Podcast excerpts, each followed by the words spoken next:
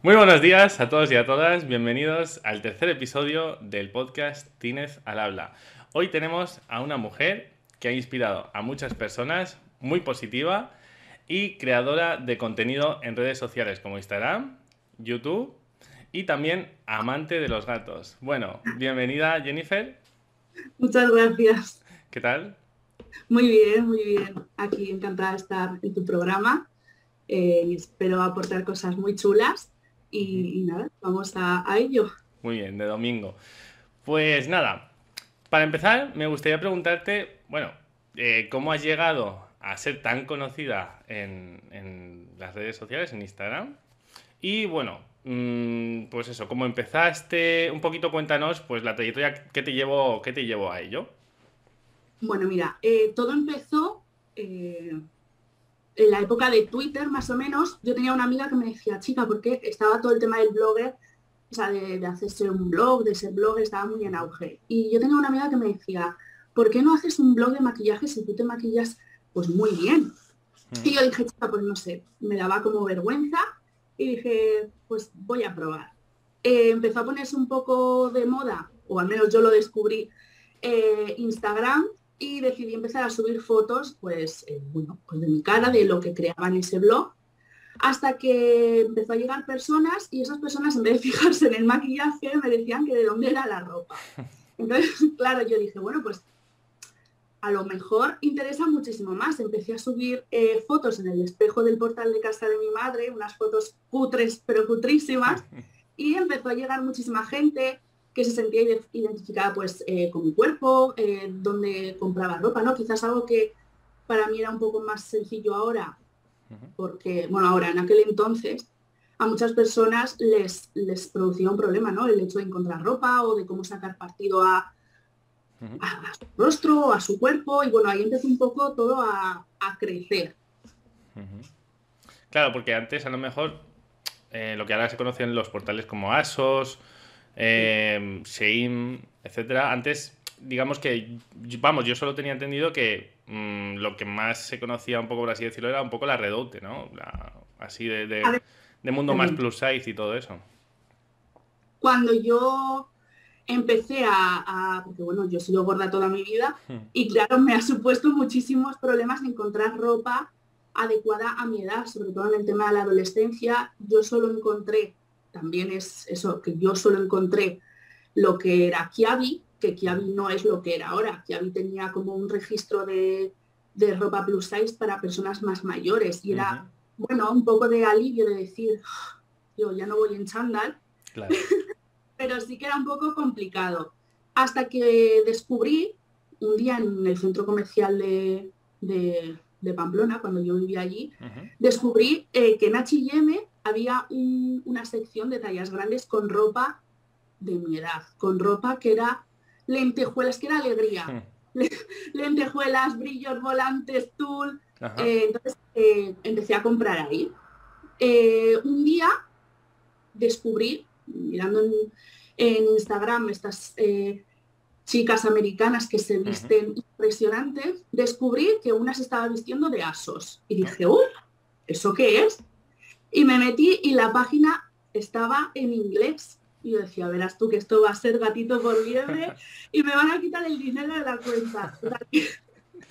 que compré y me llegó a casa y dije, mm, vale, me acabo de enamorar, descubrí ASOS y descubrí marcas que, bueno, que eran de Estados Unidos, pero que claro, que luego se fueron integrando un poco en, en Europa. Y bueno, luego ya salieron otras muchas conocía también la, la Red y, bueno, un poco, pues eso, ¿no? Quizás sí que idealizaba un poco el tema de la moda de Estados Unidos, de que era algo más atrevida, más juvenil, porque yo te digo que eso que venía de, del chándal a la falda vaquera y, poco más. Entonces se me abrió un mundo y pues una predicción hasta el día de hoy. Claro. O sea que antes digamos que puedes decir que vestías de una forma, de una forma como más monótona o como más apagada o como una forma más sosa, por así decirlo, y ahora pues has encontrado, hay más variedad y, un poco de más alegría, ¿no? Y más... Claro. a ver, yo en aquella época vestía de lo que se me permitía vestir, o sea, ya te digo que venía de la época del chándal, que no me quitaba, fíjate si me acuerdo, una sudadera de Valentino Rossi amarilla, amarilla fosforita con unos pantalones de chándal, eso era lo que habitual hasta pasar por lo que se me permitía, que era entrar en Kiabi, que ahora ya no es lo que era. ¿eh? Eh, entrar en Kiabi y decir, vale, pues una blusa, una falda vaquera, unos pantalones y otra blusa, que a día de hoy pues no es lo que definía mi estilo. Y luego, pues eso, cuando ya tienes un abanico de posibilidades de decir, vale, tengo donde elegir cosas que me puedan gustar, que vayan con mi edad y con, mi estilo, pues ya vas definiendo tu estilo, en plan de, bueno, pues mira, me compro esto, uy, cagadón, no he acertado, lo descambio, me compro otra cosa y así está formar tu estilo, pero porque ha habido un abanico de posibilidades. Si a día de hoy no hubiese tiendas y, marcas y diferentes tallajes, a lo mejor seguiría con mi sudadera de Valentino Rossi. La pobre estaría un poco, un poco tocada. Patrapos. Muy bien, muy bien. ¿Y qué crees? Claro, en esa trayectoria de, de haciéndote un poquito más grande, más conocida, ¿no? Etcétera. ¿Qué crees que es lo que enganchó a la gente de ti, ¿no? Pues mm, tu carácter, la forma de compartir, eh, bueno, aparte de la ropa, ¿no? Pues habría algo más. A ver, yo me imagino que sería, no lo sé, eso tendrían que decirlo las personas eh, que siguen mi cuenta o que están viendo esto y, y vienen de mi cuenta. Yo creo que fue un poco la manera de ver la vida, ¿no? O sea, yo me había cansado de vivir siempre apenada de, ay, es que estoy gorda, ay, es que no me puedo poner esto, ay, es que chica, puedes ponerte lo que quieras, que nadie va a ir a tu casa, perdona, quítate eso porque no quiero que te lo pongas. Entonces dije, pues yo que sé, a lo mejor, bueno, dije y digo, puede que sea un poco eso, ¿no? La forma de ver la vida, yo que sé, el positivismo, eh, la realidad de decir, tío, que puedes hacer lo que quieras, no sé, que confirmen. Muy bien, muy bien, ya sabéis, en los comentarios os, esperamos de por qué o qué os engancha más de, Jennifer. Y bueno, mm, digamos que tuvo una época que tuviste un antes y un después, ¿no? Que puede decir, pues, digamos que estaba sobre los 10.000 aproximadamente de, seguidores y luego ya empezaste de repente a, subir más y a, y a, conocerte un poco más. Em, ¿qué, dio ese paso? O sea, ¿qué, hizo que de repente tuvieras un poco más de alcance? Eh, ¿Hiciste algo especial con Instagram, alguna brujería o algo así que dijeras, ¡boom! Todo es transparente y todo es legal. Me acuerdo que el antes y el después eh, fue lo que te voy a contar, lo que os voy a contar. Yo tenía como unos 7.000, 8.000 seguidores, ¿vale? Y yo pues me hacía mis, mis fotos, ya no en el portal de mi madre, aunque algunas sí. Tenía una amiga que me hacía fotos y un día estábamos haciéndonos fotos y de repente me llega un mensaje privado del corte inglés. ¿Por Instagram? Sí, sí, por Instagram. ¿esto qué es? Y me ponía, bueno, hola Jennifer, bueno, no me acuerdo qué ponía, la verdad, pero sí que ponía que eh, era la Fashion Week eh, Curvy y que me invitaban a, la pasarela, ¿no? Pues a vivir ahí como, como, pues todo como era la moda, como eran modelos curvis, que bueno, que no, eso ya es otro tema. pues a estar como entre bastidores, a ver cómo se peinan, a ver cómo tal, a ver cómo cual. yo, eh, pues no lloré de, puro milagro, porque fue como, joder, que alguien piense en ti para ver eso, ¿no? Que eh, ya te digo, el tema del, de, de las curvis, el body positive y tal, estaba como muy apartado, que te diesen como esa mirilla para decir, ¡Ah! tío, inclusión, pues dije, me encantó. Entonces fui allí, fue un viaje súper estrés porque tal como fui, volví. Eh, fui allí con una falda de tul que me compré eh, en una web de Estados Unidos. Eh, fui allí y fue impresionante. Había, bueno, pues, prensa, había más bloggers, influencers, mm, famosos, había empresas que, uh, me, ven un poco, me encanta tu estilo, tal, no sé qué, pues mira, yo vengo de esta empresa, pues si queremos trabajar contigo. Y ahí fue un poco, ¿no? Pues se acercaron muchas personas, volvía, no subí fotos y tal. Eh, ellos subieron fotos etiquetándome, entonces yo creo que de ahí vino mucha gente. Claro. Claro, entonces ya, yo regresé, o sea, regresé a Pamplona y un día me levanto y digo, 10.000 personas, ¿esto qué es? Y ya a partir de ahí, pues, pues poco a poco, pues fue subiendo. Ya fuiste, y fuiste colaborando con más marcas a partir, a raíz de esa, A partir de ese momento fue cuando ya empecé a trabajar con marcas. O sea, ese fue el momento, pum, claro. Muy bien. Sí que es cierto que, bueno, antes, digamos, eh, tanta gente se atrevía a compartir su, bueno, su, estilo, su ropa en, las redes sociales, sobre todo de, del mundo más plus size, o, había, mm, digamos, menos creadoras de contenido, mm, pues eso, ¿no? Subiendo pues, sus outfits, sus cosillas. Es decir, ¿e-, ¿erais un grupo más reducido? A ver, a lo mejor sí que había muchísima gente, pero a lo mejor no las conocíamos, no las tratábamos, pero sí que es cierto que éramos un grupo muy pequeñito. También te digo que es lo que he contado antes, el tema del mundo plus size, curvy, body positive, estaba como muy apartado, muy desconocido, muy como hacía yo. Me fijaba en las personas de otros países eh, en plan de wow, lo que han avanzado y aquí no. Entonces cuando fui a ese, a ese evento me junté con varias personas y éramos un grupo muy pequeñito. Pero luego, bueno, hasta el día de hoy que se ha hecho enorme. Sí, la verdad. Ha ido creciendo.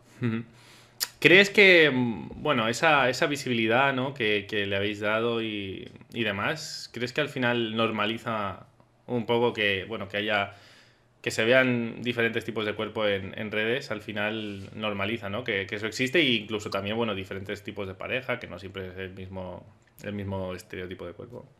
A ver, es, sí y no. Quiero decir, siempre ha habido diferencias eh, en, cuerpos como en pelos, eh, siempre ha existido esa diferencia, si queremos llamarlo así, pero sí que es cierto que, que se ha dado como un portal, un portal, un soporte en el que conocer a gente, en el que compartes opiniones, eh, te fijas en plan de, hostia, tiene un cuerpo como el mío, o te, sirve de inspiración.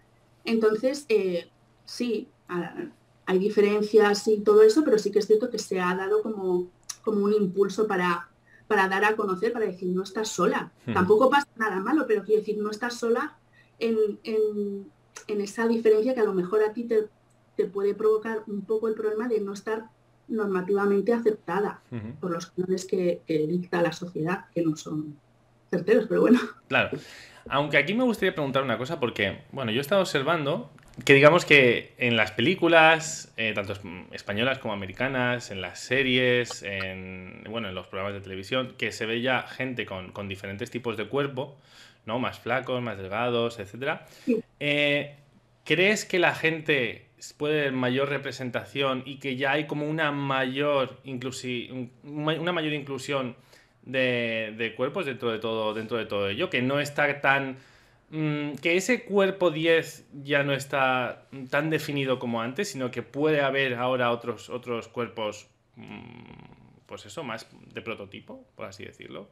A ver, eh, es cierto que se ha dado más visibilidad a la diversidad de cuerpos, eh, pero sí que creo que quizás el papel de persona, si hablamos de persona gorda, está como muy encasillado en, en X, ¿no? Por ejemplo, si hablamos de series españolas, pues la típica gorda que es súper graciosa. Em, a lo mejor en Estados Unidos, eh, yo que sé, la típica gorda que también que es muy graciosa, que no encuentra el amor. O sea, está genial porque es un antes y un después. ¿no? Parecía que antes no existían las personas eh, gordas y obviamente pues se agradece que haya esa diversidad, pero también creo que es un poco metida con calzador, es muy estereotipada, ¿no? Lo típico de la amiga gorda, graciosa, mm, que no sé, como un colín, pero es más salada que lo que sea.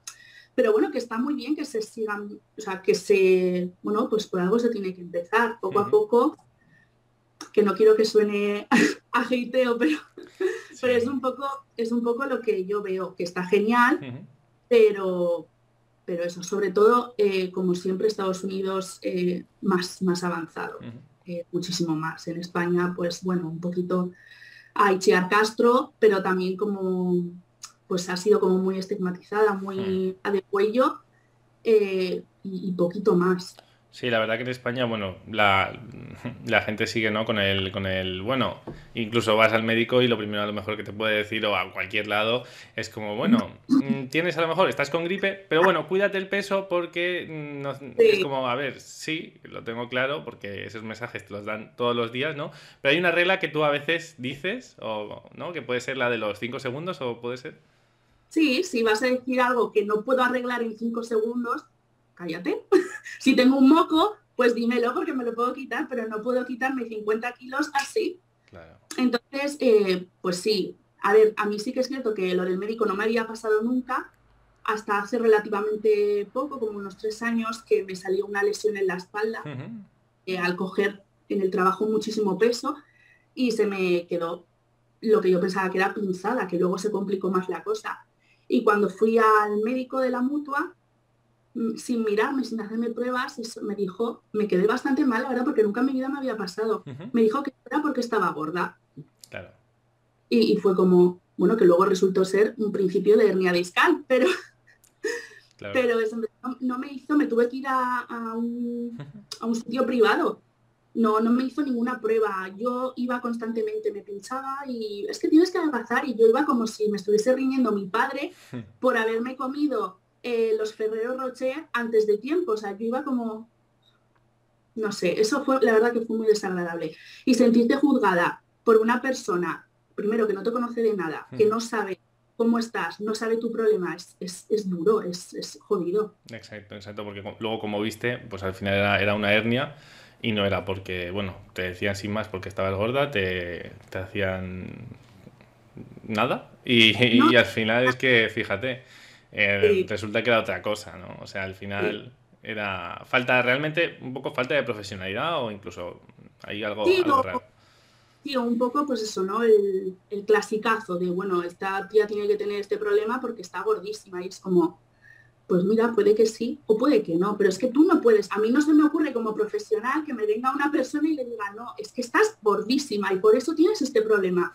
Es que pues no me entra. En verdad, o sea, yo no soy muy, muy propensa a decir que, que, estas cosas son gordofobia. Bueno, pues era un médico que a lo mejor pues se le pasó lo primero que tenía en la cabeza. Fue muy, muy poco profesional. Pero bueno, tampoco me sentía atacada en plan de, ah, pues me jodió, me jodió porque es en plan de, o sea, Mm, yo sé que no es por eso, o sea, sé que ha pasado por algo. Que a lo mejor tenía de antes porque tenía, yo que sé, ya un pinzamiento y se empeoró lo que fuese, que no, pero bueno, yo que sé. Me sentí juzgada. Pero bueno, tampoco te voy a decir gordofobia. Ya. Pues sí, que a lo mejor es ese chip que tienen aún inculcado y, no se le acaban de, quitar, ¿no? Sí. sí. Y tengo una pregunta, eh, por curiosidad para la gente, sobre todo gente más joven que, te pueda estar escuchando, mi pregunta es, ¿te ha costado ligar? ¿Te ha costado encontrar trabajo? Bueno, tú trabajas de, con personas con diversidad funcional y, bueno, mm, pues eso, ¿no? ¿Te, te, has, te has puesto un, obstáculo? Vale, con el tema de ligar, eh, jamás he tenido un problema para ligar. O sea, yo la verdad que no es por fliparme, pero yo nunca, si yo he querido, yo he triunfado. Pero, pero sí que es cierto que al principio, cuando yo estaba en proceso de, aceptarme a mí misma, de curarme, de, dar una versión mejorada de mí misma, sí que es cierto que no tenía problema con los demás, sino que tenía un problema conmigo misma, que era como, Dios mío, a lo mejor eh, ligo por la noche y lo que quiere es llevarme a un sitio y hacerme cosas que yo no quiero porque, ay, yo qué sé, una paranoia que para qué, pero no, no era problema con los hombres, era un problema totalmente mío. Y después, con el tema del trabajo, jamás, jamás, jamás, jamás, ni me he sentido juzgada, ni me he sentido rechazada, ni me he sentido, obviamente, a ver, yo trabajo con personas con diversidad funcional y, a ver, a veces o sea, no tienen filtro y a lo mejor tú estás trabajando y te dicen, ¿por qué estás tan gorda? ¿Sabes? pero, jamás he sentido un problema ni con mis jefes, eh, ni con mis compañeros, ni con los chavales, salvo esas cosas que se en plan de anda, tira, tira. Sí, que son como niños un poco, ¿no? sí, o sea, a ver, no, no tienen filtro, pero no te lo tomas a mal, o sea, en absoluto, porque luego pasa otro compañero y le dice, ¿por qué está calvo? Y, no te lo tomas a mal, o sea, son cosas que, pero jamás, jamás he tenido un problema. Sé que esto para muchas personas, porque me han preguntado muchas veces, me lo han dicho porque les como un problema. Jamás he tenido problemas con el tema del uniforme, ¿vale? Yo ahora mismo trabajo en un sitio de que no usábamos vestidos de calle, pero siempre he trabajado con uniforme jamás he tenido un problema. Si, por ejemplo, no me valía el uniforme que me daban en el trabajo, yo me lo compraba aparte y ellos me lo pagaban. Ah, muy bien. en la nómina. O sea, jamás, jamás. Yo creo que a lo mejor tratar estos temas con total naturalidad es, es lo mejor. Decirle eh, a la encargada, encargado cariño, a ver un poco, no me cabe. O sea, no, no me cabe. Exacto. Y te dije, bueno, pues lo sé porque yo lo he vivido, ¿eh? Decir, no, pues vete, te lo compras tú, me traes el pique y luego te lo abonamos en la nómina. Pues estupendo. Pero eso, que jamás, nunca, nunca. Muy bien. Y súper porque es que al final el físico no es un impedimento, o sea, mientras tú seas un profesional de los pies a la cabeza. Muy bien, muy bien, sí, porque bueno, a lo mejor hay gente que, te sigue, que es más jovencilla y a lo mejor está empezando a trabajar y pueda tener inseguridades, incluso pues eso, a la hora de o bien de ligar o bien de trabajar y, que al final ya veis que, bueno, que, que hablando todo y, teniendo seguridad en ti misma y tratándolo con total naturalidad, eh, pues, pues no pasa nada. Y de hecho, eh, en relación con esto, con la naturalidad y lo que tú has dicho, el insulto gorda te supone, o sea, ya de hecho, la palabra gorda la, tomas como un insulto si te la dicen. No, o sea, vamos a ver, es que gorda es una obviedad. es que si me dices flaca, tío, me sorprende porque es en plan de, vamos a ver, eh, es gorda, es una cualidad física mía que yo misma me lo digo con todo el cariño del mundo, que de esa palabra hemos escuchado tiempo atrás eh, connotaciones totalmente negativas y por eso a lo mejor mucha gente la tiene tan estigmatizada en plan de tío, me han dicho gorda, eh, qué mal, no sé, me te han dicho gorda, cariño mío, porque estás gorda. Y ya está, y no pasa nada. Otra cosa es que la gente se crea con derecho de decirte algo respecto a tu físico, que nadie tiene el derecho a decirte nada. Pero sí que me gustaría decir eso, que la palabra gorda, pues, pues todo tiene la connotación que tú quieras eh, darle. Muy bien, muy bien. Perfecto. Pues también a raíz de esto, eh, bueno, y, ya encadenando un poco con el tema de las, redes sociales y demás, mm. me gustaría preguntar cómo es la experiencia de eh, trabajar o, vivir a través de, de, Instagram, ¿no? También habrá gente que te esté siguiendo, que a lo mejor está centrada en, bueno, en crear contenido para, Instagram, para redes sociales, bien YouTube, bien, etcétera. ¿Cómo es? ¿Cómo es mm, trabajar con marcas? Eh, si, te, si te pagan, los que te envían las colaboraciones gratuitas, em, las exigencias, ¿cómo es un poquito todo eso? No todo ese mundo. ¿Se gana, se gana dinero? Eh, ¿cómo, ¿Cómo te pagan? Si nos puedes contar un poquito. Sí. A ver, primero de todo decir que creo, y yo porque lo he vivido en, primera persona, creo que el tema de vivir de redes sociales está muy idealizado, muy sobrevalorado, porque todos a lo mejor tenemos en mente a una Dulceida, a una Laura Scanes que, viven de ello, pero en verdad es que eh, no es tan bonito como lo pintan. Vamos por partes. El tema de trabajar con marcas es brutal, por un lado, porque te sientes, primero, importante para esa marca que confía totalmente en ti. Es como un trabajo presencial, tú haces una entrevista, te cogen y dices, hostia, me han cogido porque les he gustado, porque les ha encantado mi profesionalidad, mi, currículum. Entonces, lo mismo pasa con las marcas. Te sientes orgullosa porque dices, les gusta mi trabajo, como tengo el feed de cuidado, las fotos, lo que transmito. Entonces eso está genial, te, te encanta, te sube la autoestima, sobre todo si es una marca muy importante, una marca con renombre, de decir, ¡Ah! madre mía, el corte inglés me ha dicho de trabajar con ellos durante tres meses, eh, yo qué sé, ¿no? Por decirte una marca Pero después está al lado de... Cuando tú realizas un trabajo, ¿vale? Primero se hace un contrato. Bueno, lo aceptas, ves las cláusulas, ves cómo va a ser el briefing, cómo bueno, pues qué es lo que vas a tener que hacer, cuáles son las condiciones, cuáles son, pues bueno, no vas a poder ponerte cosas de otra marca, tiene que ser en un fondo, bueno, no, pues las exigencias. Y luego te pone cuánta cantidad te van a pagar. Vamos a poner una campaña de tres meses en una empresa y te van a pagar 3.000 euros. Y tú dices, hostia, 3.000 euros. 3.000 euros que voy a ganar así. Les entrego la última foto, como en tu trabajo, y a fin de mes tengo 3.000 euros. Pero no. no, porque normalmente estos trabajos se pagan de 3 a 4 meses.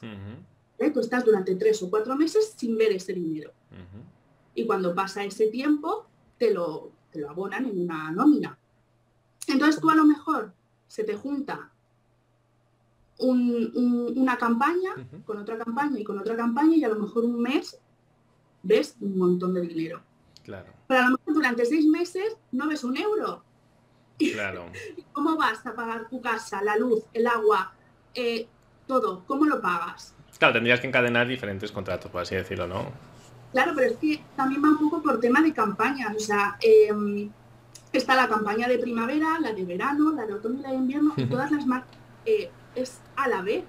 Claro. A lo mejor otra marca que justo está entre medias que te dice, ay, me lo voy a inventar muchísimo, ¿eh? Mira, te mandamos eh, estas pulseras y, te pagamos, ¿vale? Pues a lo mejor ahí se junta y este mes ingresos, pero normalmente suele ser por campaña, a no ser que una marca en concreto te diga, mira, quiero tres fotos y te pago, pues eso, a los tres meses. Suele ser así, dos, tres, cuatro meses. Claro. Pero hay veces que no, que no ves dinero y, es como, vale, yo he hecho mi trabajo, voy a ver ese dinero en mucho tiempo. Sin embargo, en un trabajo convencional, tú cobras del 1 al 5, o bueno, como lo tengas estipulado tu, empresa, tú cobras tu salario. Entonces es un poco frustrante, porque es como, joder, pues hecho un trabajo y que ese dinero ya, bueno, ya no, cuando te... Cuando... fin de mes. Entonces yo creo que está un poco eso, sobrevalorado. Es cierto que te permite mucha flexibilidad, eh, trabajas sin, un horario fijo, eh, te permite cogerte vacaciones cuando tú quieras, te permite crear mucho contenido. Por ejemplo, hoy me voy a ir a Valencia a hacerme fotos, luego voy a ir a Requena a hacerme un vídeo, luego quiero ir a Madrid a grabar un spot, o sea, ¿sabes? En, vez de ser un fijo. Pero es que para mí tiene también, o sea, mira, yo decidí volver otra vez a lo mío porque tenía muchos más contras que pros, porque no me terminaba de llenar y al final... Mm, claro, claro. Lo, veo muy sobrevalorado. ¿Crees que uno de los problemas eh, en relación con el tema de las colaboraciones, crees que uno de los problemas puede ser que también se aceptan demasiadas colaboraciones, sobre todo con empresas grandes gratuitas? Es decir, hay gente que puede estar empezando que por recibir esa, esa ropa o, ese producto de la marca, digamos que puede dinamitar un poco eh, todo el esfuerzo que se crea gente que sí que necesita o, que sí que está llegando a un punto en el que debería cobrar por ello, por, por todo lo, el esfuerzo que realiza, porque al final es una publicidad, es decir, es como los fotógrafos, los fotógrafos muchas veces la gente piensa que, bueno, una fotillo es fácil, pero no, bueno, tiene su edición, su trabajo, su tal. Entonces, al final tú te lo estás currando, ¿no? Te estás eh, yendo a un sitio a hacerte fotos, a lo mejor pidiendo un fotógrafo incluso, etcétera. Y, luego realmente te dicen, no, es que es gratis, es que no. Bueno, si no, si no eres tú, pues otro. ¿Crees que eso provoca un problema? A ver, claro que provoca un problema, pero también yo, o sea, dentro de que provoca un problema siempre hay que mirar todas las partes. ¿Vale? Yo entiendo que a lo mejor, si hablo de empresas pequeñas, ¿vale? Yo entiendo que una pequeña empresa no tenga eh, poder económico para eh, hacerse publicidad y que a cambio de producto tú le haces esa publicidad porque al final es un poco todo sin producto, no generas contenido y aceptas para poder dar un contenido de calidad. Por otro lado están las empresas que sí que pueden permitírselo y no les da la gana porque te ponen una excusa de, ay, el presupuesto, esta frase es muy típica. El presupuesto es muy ajustado y solo, y solo podemos ofrecerte ropa. Y tú al principio, como me pasaba a mí, tú al principio aceptas porque te hace ilusión, porque te gusta, porque te sientes importante con que una marca importante contacte contigo, pero luego yo voy al banco y le digo, mira, eh, al banquero, te voy a pagar la casa con este vestido. Pues no se puede. O sea, entonces es un poco la pescadilla que se come la cola. Em, está guay porque generas contenido de calidad, pero no generas ingresos, pero tienes que pagar a una fotógrafa o, o alguien de tu familia que sepa de fotografía que te haga esas fotos, pero es tu tiempo libre, Hmm. eh, un día un favor, pero luego que siempre, claro, porque tú si generas contenido tienes que generar constantemente. Exacto. Entonces es un poco como, a ver, al final aceptar cosas gratis perjudica a, a la propia persona y a otras personas, porque cuantas más personas digan que sí aceptan colaboraciones gratis, menos se va a pagar. Pero también entiendo las empresas que no pueden hacerlo y ahora encima con esta crisis que nos viene, Claro. muchas empresas van a querer participar en, en- en el soporte online y van a tener que hacer producto gratuito porque no tienen de dónde sacar dinero. Pero es que es un constante, lo que te he dicho. Qué guay, qué mal, qué guay, qué Ya, tiene muchas... Sí, tiene mucha... Ajá. ¿Y luego crees que puede repercutir en, en tu... Puedes que, o sea, puede repercutir eh, negativamente en tu salud? Es decir, por ejemplo, imagínate que te has curado una foto muy buena, ¿vale? Y de repente por el famoso algoritmo de Instagram o porque a lo mejor, bueno, se dice algoritmo de Instagram, pero a lo mejor hay gente que no, no conoce los entresijos, eh, para optimizar esa foto y tú tampoco quieres pagar publicidad y dices, joder, me lo he currado, no sé, me lo ha visto, no sé, 100 personas. Y yo pensaba que me lo iba a ver 2000. ¿Eso crees que también puede ser un poco... frustrante. Sí. Sí, para las personas que... Para mí no, porque yo ya no me dedico a eso. Ajá. Pero para las personas que se dedican a- al tema de generar contenido en redes sociales, es que me imagino que sea frustrante. Otra cosa es, como yo, que ya estés en esa plataforma por, por mero gusto, por, porque estás contenta y si subes un vestido, pues genial, y si tienes mm, 100 likes, estupendo, y si tienes 3.000, estupendo, pero las personas que se dedican a ello de manera profesional es una faena, porque es que es lo que te digo, hay que ir a- hacia la localización donde, donde generes el contenido.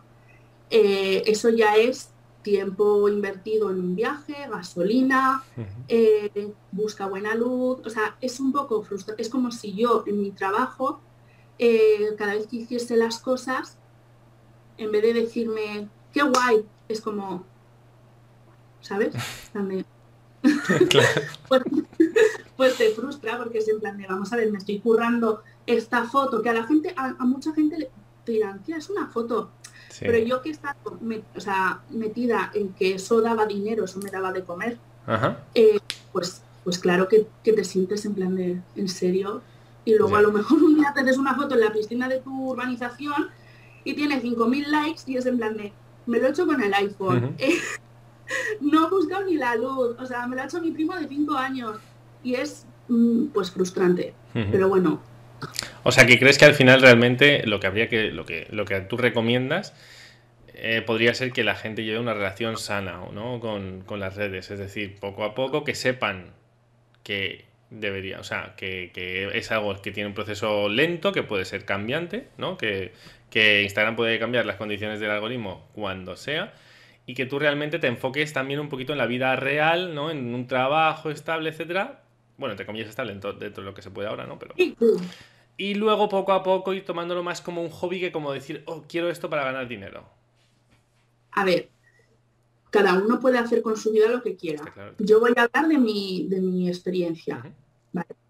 Eh, querer ser constantemente, quiero ser influencer, ¿no? Porque mucha gente dice, quiero ser influencer, quiero ser influencer, quiero vivir de esto. De hecho, a mí mucha gente me escribe, quiero vivir de esto, ¿cómo lo hago? Hmm. Bueno, no hay una fórmula mágica para empezar, o sea, no es como una ecuación. Eh, primero, paciencia. Paciencia porque, jolín, yo no sé ni cuántos años llevo yo aquí, ¿qué llevaré? ¿Ocho? ¿Siete? ¿Nueve? No, no lo sé. Entonces, muchísima paciencia, porque vamos, eh, de aquí a ser una dulceida, pues anda que no, ¿sabes? No hay que Claro. tirar meta. Entonces, primero, no frustrarse, porque es que al final, primero, al principio no te va a dar dinero. Frustrarte, obsesionarte, eh, estar pendiente de algo que no te va a dar de comer, no, es que yo principalmente no le veo el sentido. Entonces, a mí me gusta centrarme en la vida real. Eh, bueno, pues si puede ser encontrar un trabajo que te tenga, o sea, que tú tengas tu salario fijo y, e ir invirtiendo en, bueno, pues en ropa para crear contenido, en una buena cámara, eh, en esas pequeñas cositas que te van a ir a hacer crecer poco a poco. Esto no, no ahora se lleva mucho el tema de comprar seguidores y es que no sirve absolutamente de nada. Porque tú para crear contenido de calidad tienes que interactuar con esas personas. A mí no me vale tener 75.000 likes y dos comentarios de tres personas indias cuando de verdad vamos, yo veo lo más importante es crear una comunidad, más que tener 80.000 likes, el, tener una comunidad que le guste estar eh, hablando contigo, eh, empatizando, contando cosas. Eh, vamos, a mí eso me parece lo, lo primordial. Y luego ya si te vienen las ofertas económicas, pues mejor que mejor, pero tomarse las cosas con mucha tranquilidad, que no parece que te va la vida en, en Instagram, en las redes sociales, me quiero hacer TikToker porque ahí hay muchas visualizaciones y quiero llegar a los 3 millones y, vivir siempre comiendo gratis en Madrid. No, no se puede. no se puede. Claro. Entonces, poco a poco, paciencia, que no pasa nada. Esto, este trabajo hace unos años no existía. Exacto. Lo que pasa es que lo tengo muy idealizado con que es el trabajo perfecto. No existe el trabajo perfecto. O sea, detrás de cada trabajo hay cosas buenas y hay cosas malas. Entonces, paciencia, paciencia. Muy bien, muy bien. Claro, la verdad que, la verdad que sí, porque al final si no, si te obsesionas con algo, puedes acabar ahí un poco. Te obsesionas con algo, deja de ser ese algo que te gustaba. Yo no me puedo obsesionar con mi trabajo porque al final deja de gustarme. Exacto. Muy bien, muy bien. ¿Crees que las marcas también fallan a la hora de. Porque claro, la gente se compra seguidores aparte de para, un poco sentirse o creer, digamos, crear una, falsa sensación de, sentirse importante, por así decirlo, pero ¿crees que las marcas también patinan un poquito en decir, uy, este tiene, alimento, 100.000? vamos a este antes del que tiene 2.000 o 3.000 o 4.000, porque también, bueno, a lo mejor hasta hace poco mm, pasaba eso, pero sí que es cierto que creo que ahora se está cambiando un poquito y se fijan más en, el, en, en la interacción y todo eso, ¿no? Eso es. Eso es lo que te iba a decir, que quizás hace unos dos años eh, las empresas venían 50.000K y era como a esta persona. Hmm. Me da igual y tiene lo que te he dicho antes, comentarios de toda gente de la India. Me da igual, sí, es, verdad. O sea, digo indios porque cuando yo veo gente que se compra seguidores, eh, todo el mundo es indio.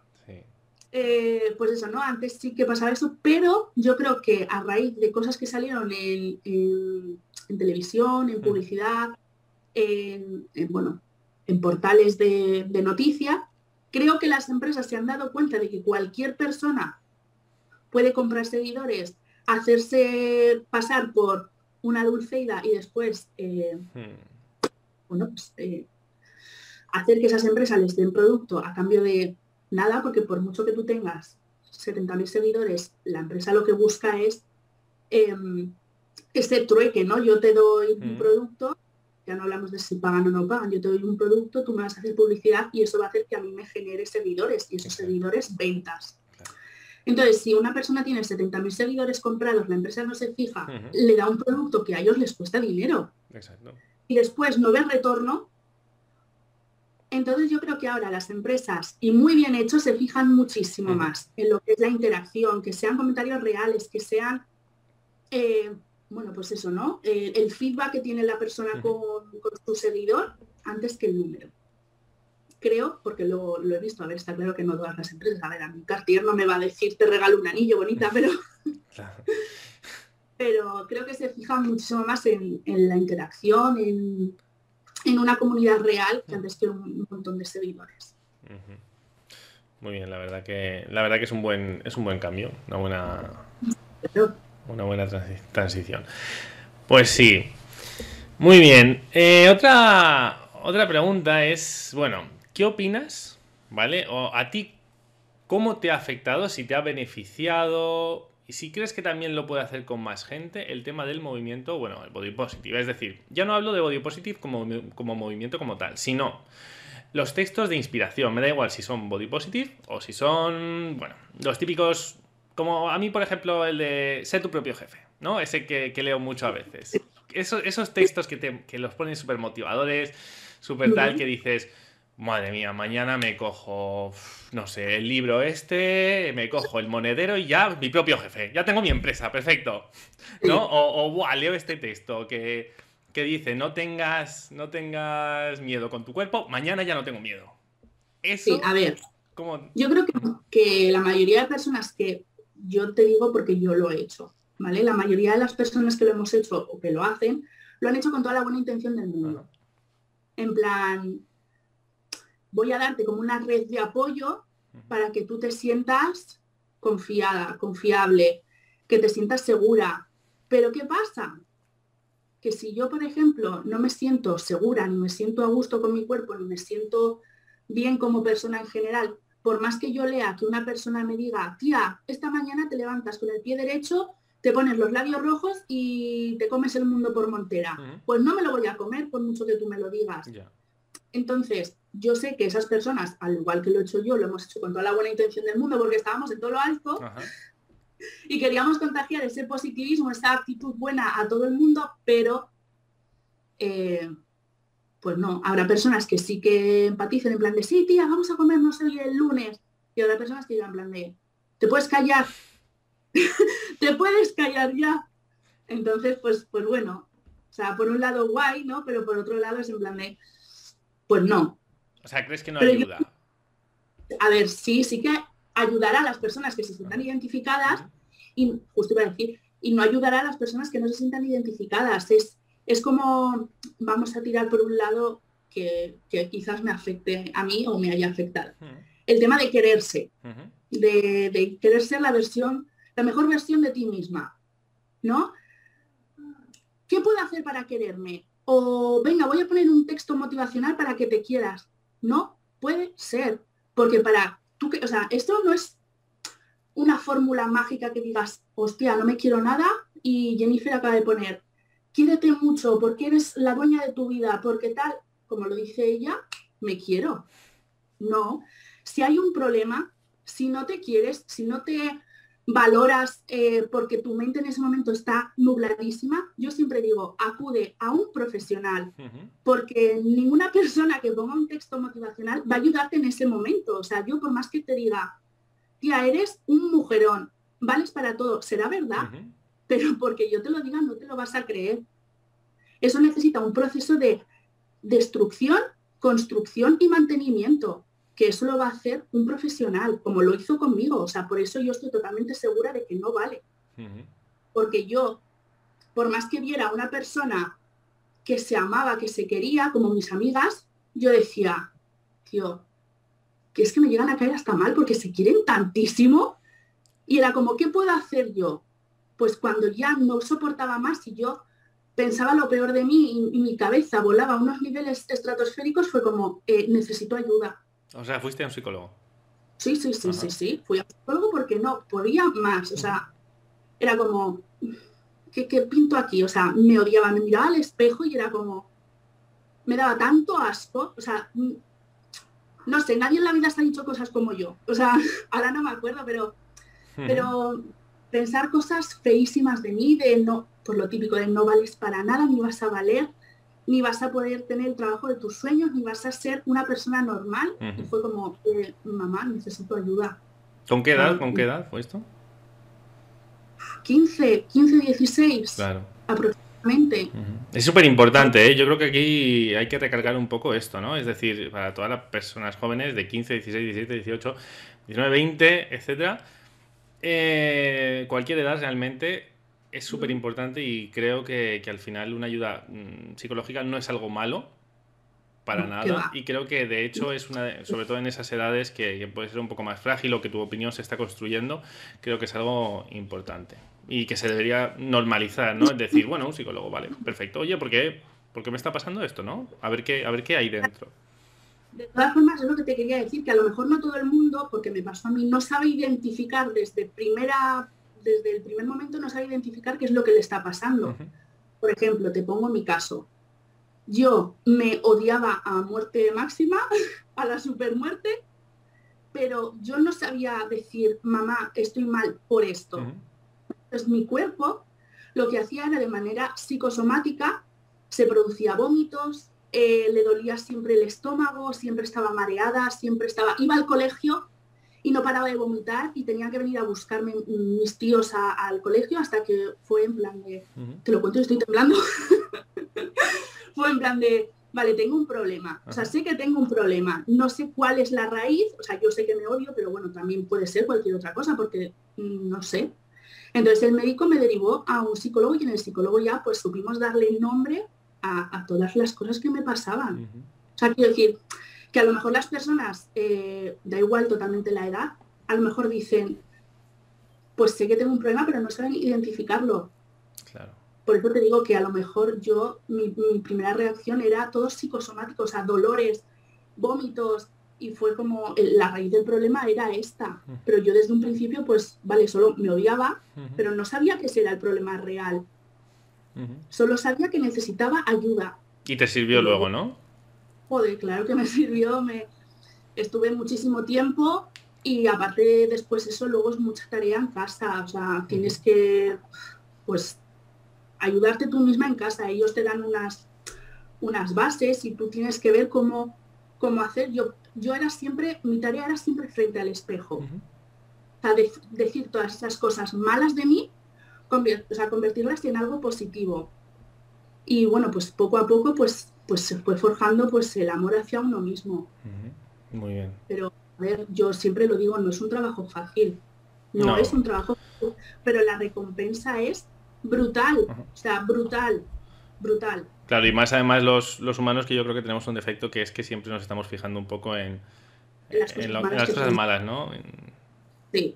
Sí, sí, sí. Pecamos de ello. Y quiero, quiero dejar claro que a pesar de que tú tengas la autoestima altísima y que te quieras y que te adores, no pasa nada por tener un complejo. Quiero decir, por ejemplo, mi complejo, a pesar de que me, me quiero y me adoro, son mis brazos, que a veces ¡ay!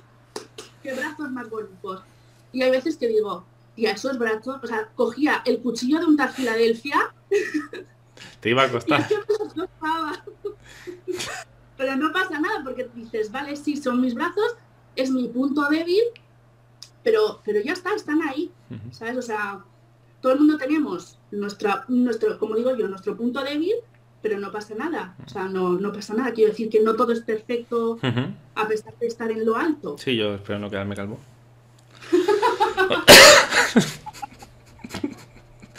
No, pero.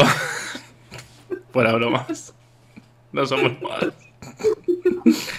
Bueno, vamos a continuar. Pues muy bien, muy bien. La verdad que ha sido. Es un proceso complicado el cuerpo, la verdad, y la mentalidad. Y bueno, mm, ya un poco relajando el tema y, bueno, con respecto a tus gustos. Vale, me gustaría... ¿Qué grupo? ¿Cuál es tu grupo musical preferido? Bueno, a ver. Uno. Yo es que yo... Sí, sí, yo he nacido... Eh, eh, yo nací en el 89, pero mi madre yo creo que me crió dentro con otros años. Yo, Queen. Queen. Ajá. Me, tengo que quedar... Y de hecho, si me dices, ¿cuál es eh, viene un genio a la lámpara y te dice, solo puedes pedir un deseo. De todas las cosas que hay en el mundo, pues yo pediría estar en un concierto de Queen. ya ves, en el de este que fue tan... Eh, sí, bueno, me daría igual, pero por ejemplo, este estaría muy bien, el que hicieron en Londres. Fue brutal, ya ves. Para todos los que no hayáis visto la peli, por ejemplo, eh, muy buena. La de Queen. Ay, es muy, muy bonita, muy, bien hecha. Fuimos a verla y tal como salimos volvimos a entrar otra vez. Sí, bueno, también nos equivocamos. bueno, pero volvimos a entrar otra vez. sí, sí, sí. Fuimos a ver la película de Queen y nada, resulta que, que, nada, entramos y dijimos, uy, esto ya está un poco avanzado, ¿no? Estaba, vimos el final y luego volvimos a entrar para ver todo. Pero bueno, la verdad que muy, muy bien hecha, muy, muy conseguida. Sí. Muy bien. ¿Y película favorita? Película que verías una otra vez otra vez y que si te dicen no puedes ver más, esta. Dirty Dancing. Yo es que yo es que soy de otra época. Soy una mujer de 31 años metida en el cuerpo de, otra. Dirty Dancing es mi película. Fíjate, yo tenía la película de Dirty Dancing en VHS y de tanto que la vi acabó eh, rayada, rayadísima, que solo se veían los los estos grises, en plan de pues así. De hecho, aquí tengo una taza de Dirty Dancing que de tanto lavarla, de tanto usarla, ya eh, Patrick Swayze está ya está en otro mundo. Ya tiene otro color. Vale, yo no, yo no he visto el Dirty Dancing aún. Ah, pues, pues muy mal. Perfecto. Y a mí me pasa lo mismo con, con Aladdin. Aladdin. Yo soy otra época. bueno, em, un lugar al que viajarías, solo uno. Solo uno, París.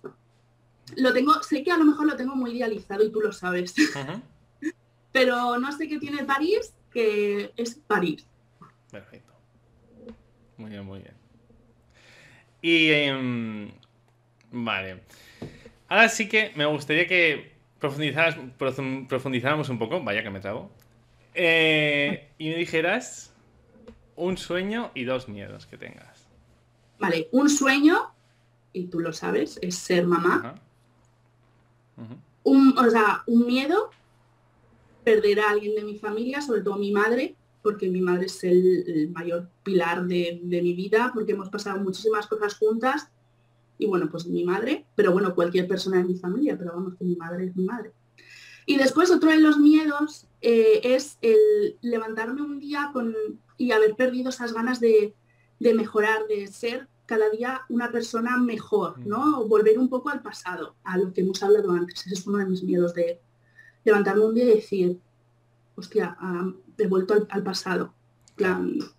no tener nada positivo que ofrecer ni hacia mí misma, ni hacia los demás, ni querer ser mejor persona, ni querer eh, eso, ¿no? Esa, esas ansias de, de, comerte el mundo y ser mejor tú y hacer mejor a los demás, ayudar y todo eso. Muy bien, muy bien.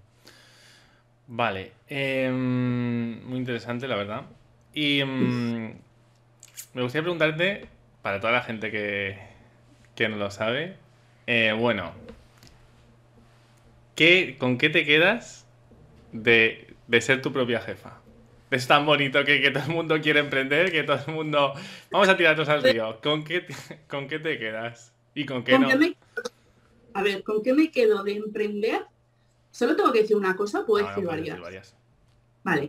Primero, la creatividad de crear algo que sale totalmente de ti, ¿no? Cuando tú estás en un trabajo convencional, ya vas con unas bases impuestas y de ahí tienes que partir. Entonces, cuando tú eres tu propia jefa y decides crear algo, esa creatividad, esa imaginación, ese querer mm, constantemente cosas nuevas y cosas mejores. Después, eh, el tema del tiempo, o sea, gestionar tu tiempo como totalmente quieras dentro de unos horarios, pero por ejemplo hay muchos trabajos que trabajas los fines de semana, que trabajas festivos, que, que trabajas de noche, ¿no? Y ser emprendedora y ser tu propia jefa te permite, pues es un, un horario muy flexible.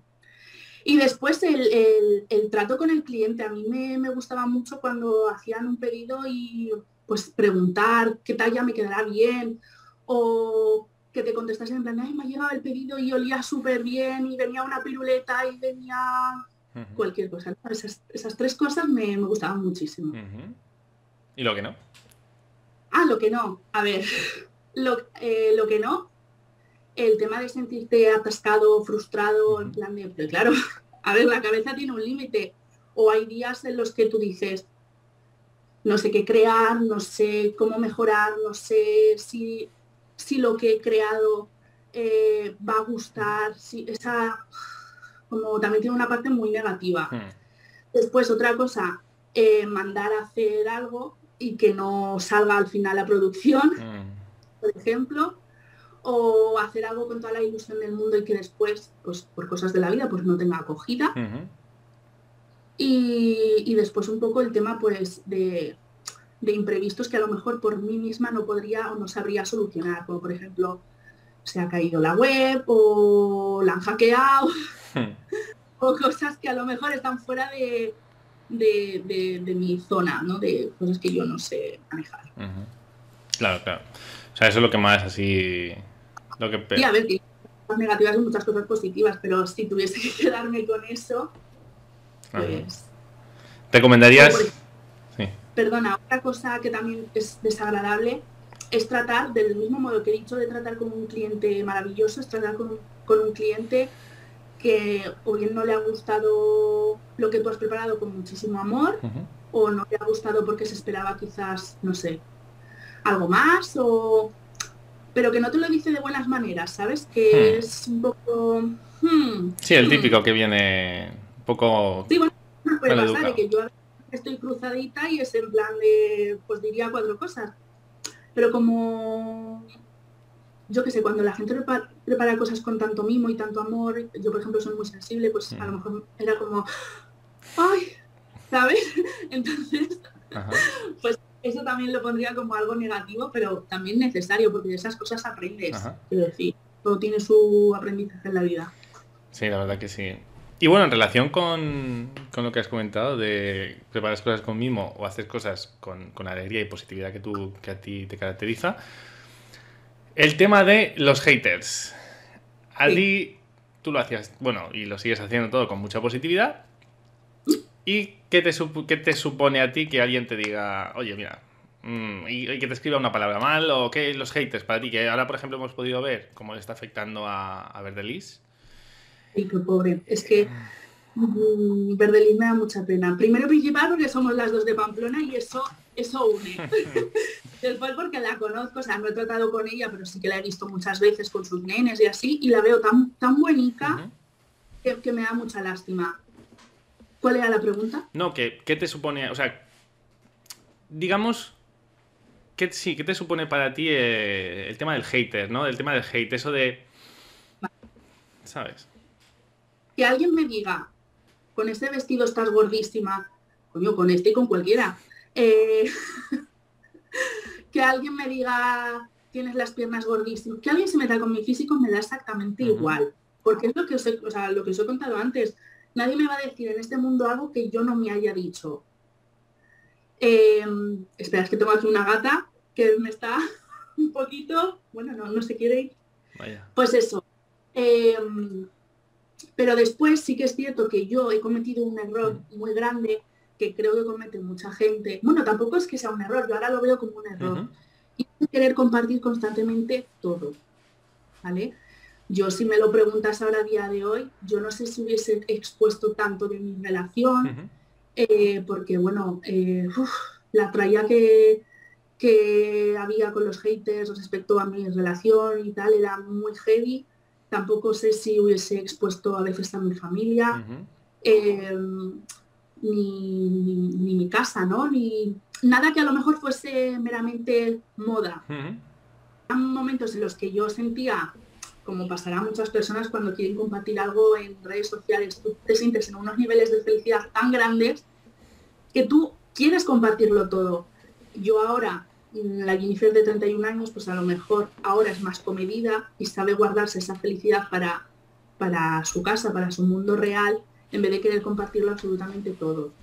Eh, pero también entiendo, pues, pues bueno, que, que quieres compartir esa felicidad con todo el mundo, es, esa- esas curiosidades, ese tal, ese...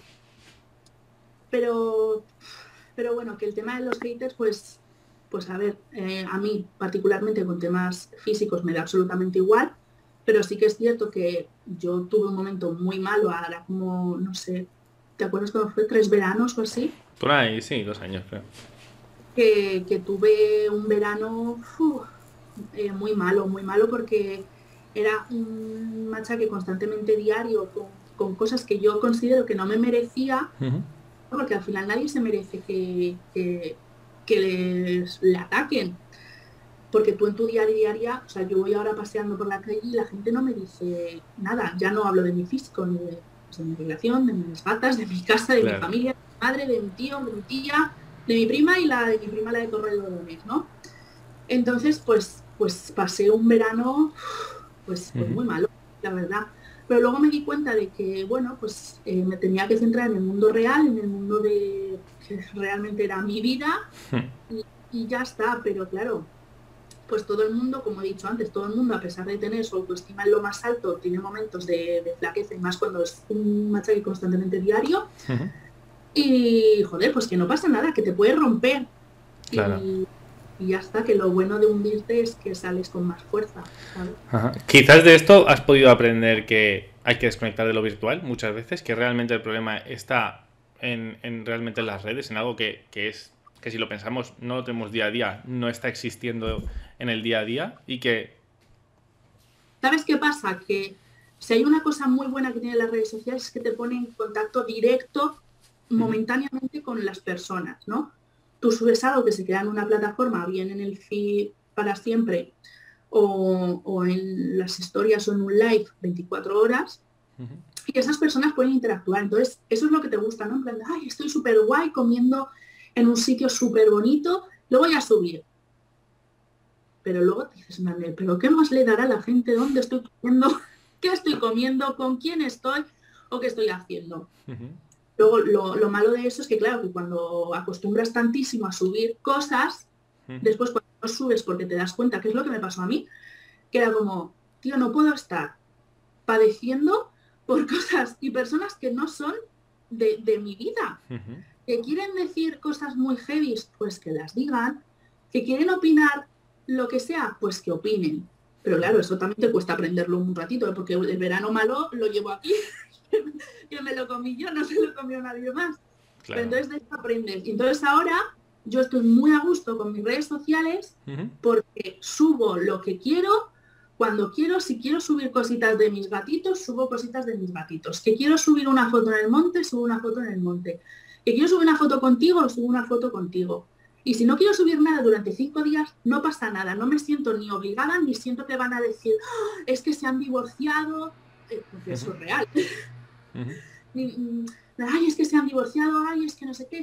Me da igual, o sea, me da igual porque es que al final, y todo el mundo debería tener eso muy presente, tanto por si todavía no lo han vivido como si ya lo han vivido, es que lo que realmente importa en tu vida es la vida real. Mm. La vida con tu vida, tu vida tangible, tu vida de tus personas, tu, tu vida real.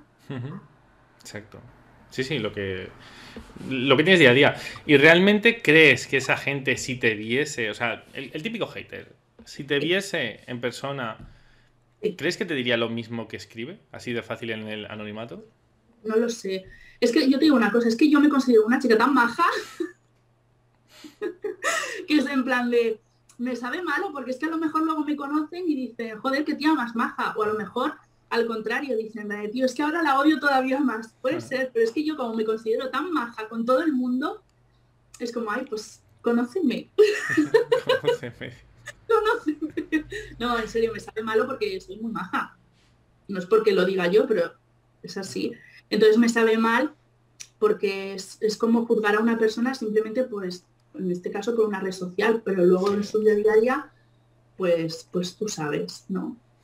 Pero bueno, que no pasa nada, que yo soy muy feliz. Lo importante para ser súper feliz es lo que te digo, el ser consciente de que lo que importa es tu vida diaria o sea, perdón, tu vida diaria, tu vida real. Esa es la clave para todo. Muy bien, muy bien. Anotad todos. Importante, muy importante, que no se afecten comentarios negativos. Esto pues, entra para el examen. Entra para el examen de decir, uy, un mensajito, vaya este, me da igual. Pues sí, muy bien. Y bueno, para la gente que, pueda estar un poquillo atascada, aunque yo creo que vamos a ir viendo la luz poco a poco, pero bueno, ¿cómo sobrellevan esta situación, eh, la pandemia? A ver, esta situación es una situación de mierda, la verdad, o sea, no tiene nada de, positivo, bueno, salvo a personas de las que me incluyo, que la pandemia por el sector en el que trabajamos nos ha ofrecido un puesto de trabajo. ¿eh? Pero eh, sobrellevar esto de la mejor manera posible actualmente es un poco, un poco cuesta arriba, primero porque eh, las personas sin vida social nos vamos a quedar un poquito eh, estamos llevamos un año de pandemia. Voy a sonar un poco catastrófica, pero bueno, luego todo, todo tiene su luz. Pero estamos perdiendo una cosa muy importante que no vuelve, que es el tiempo. ¿Eh? El tiempo invertido en uno mismo, el tiempo en familia, el tiempo, por ejemplo, mi familia vive en Pamplona y yo ya no sé los meses que hace que no las puedo ir a ver o que ellos no pueden venir a vernos aquí. Entonces es, pues, eh, frustrante. Entonces entiendo toda la gente que está hasta aquí de las restricciones, de la pandemia, de, todo. Pero bueno, hay, una cosa muy positiva y es que esto pasará. O sea, ahora mismo tenemos el tema de la vacuna, que no hay que relajarse, pero la vacuna es un proceso para ver salud que, bueno, yo en particular siento como una responsabilidad social para ponérmela, ¿no? O sea, yo ahora me la pongo en el trabajo, pero creo que todo el mundo eh, deberíamos ponérnosla, porque es muy fácil decir que ganas tengo de acabar con esto, pero si no nos la ponemos, ¿cómo coño vamos a acabar? ¿No? O sea, hay un miedo muy grande a la vacuna, pero, pero es en plan de si está es porque es fiable. Sí, ya, hay un millón de personas vacunadas, que decir, no se han mutado de momento, nadie es zombie. Entonces, eso, si algo podemos decir positivo es que queda menos, ¿no? Que llevamos un año, que ha sido un año realmente muy duro, sobre todo para, para el tema económico, los hosteleros, eh, eh, muy, muy duro. Pero bueno, algo positivo es que ya queda un poquito menos y que ahora con la vacuna, al menos yo tengo mucha esperanza en la vacuna, que, que, se, que la inmunización sea más, más grande, sea un poquito más global y que no haya tanto peligro ni tantas restricciones y que se pueda hacer un poco más de esa vida que antes catalogábamos como vida. Hmm. Sí, sí, sí, se echa de menos y... ¿Crees que la gente disfrutará más luego? Eh, eh, a ver, yo, por ejemplo, es una tontería, pero yo soy muy tocona. A mí me encanta dar abrazos, dar besos y, por ejemplo, los abrazos me van a dar vida, o sea, me van a saber a gloria. Ahora mismo te saludas y es como, ¿qué pasa? y es como, tengo muchas ganas, muchas ganas de, tocar, de, disfrutar, de poder sentir, por ejemplo, yo cuando veo a alguien conocido está muy cerca, me entran palpitaciones en plan de, aléjate un poco más. ¿Sabes? Entonces, eh, pues eso, vamos a disfrutar porque vamos a estar dentro, vamos, espero, estar tranquilos, ¿no? Que es, yo creo que necesitamos tranquilidad. Estamos siempre alerta, al menos yo estoy siempre alerta.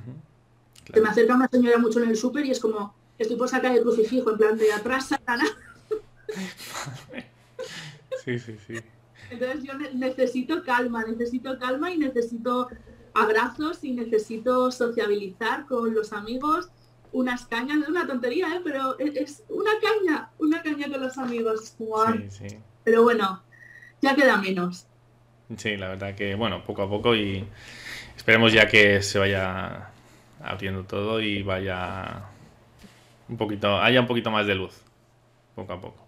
Ojalá.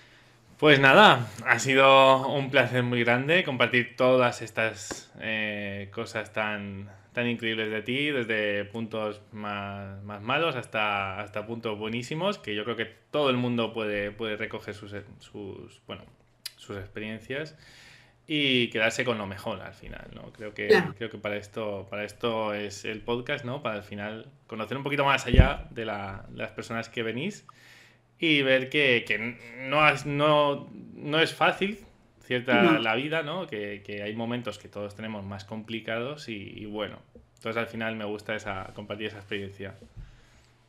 Pues sí, yo nada, decir que, que eso, que el ser humano se compone de momentos malos, pero que sobre todo de momentos buenos, que es lo que da luz a, la vida. Y nada, que me ha encantado estar aquí, que te deseo todos los éxitos del mundo y que yo los vea. Y que nada, que espero que, guste, que, haya comentarios y que podamos interactuar, que es lo que a mí me, mola. y nada, que ha sido un placer, que está muy a gusto. Igualmente. y nada, que a todo el mundo que, que nos vea, que le mando un beso enorme. Mucha fuerza en estos momentos y, nada, que muchas ganas de, leer, de, leeros y de, interactuar. Muy bien, eso es. Espero que os guste y, sí. Muy bien, pues un placer Jennifer y encantado. un beso. Hasta luego. Bueno gente, espero que os haya gustado este tercer episodio. Nada, ya sabéis, espero vuestros comentarios y os recuerdo, lo tenéis, aparte de esta plataforma YouTube, lo tenéis también en Spotify, en Evox y iremos subiendo lo que viene siendo vídeos destacados, los mejores momentos a TikTok y a Instagram, ¿vale? Para que lo podáis compartir y, ver para los que no tengáis tanto tiempo. Nada, deciros que bueno, es un placer contar con vosotros, es un placer leeros para los que, para los que, bueno, nos vais dejando comentarios y para los que os vais suscribiendo. Semana que viene tengo una sorpresa muy, muy grande para vosotros eh, porque va a venir un podcast muy interesante.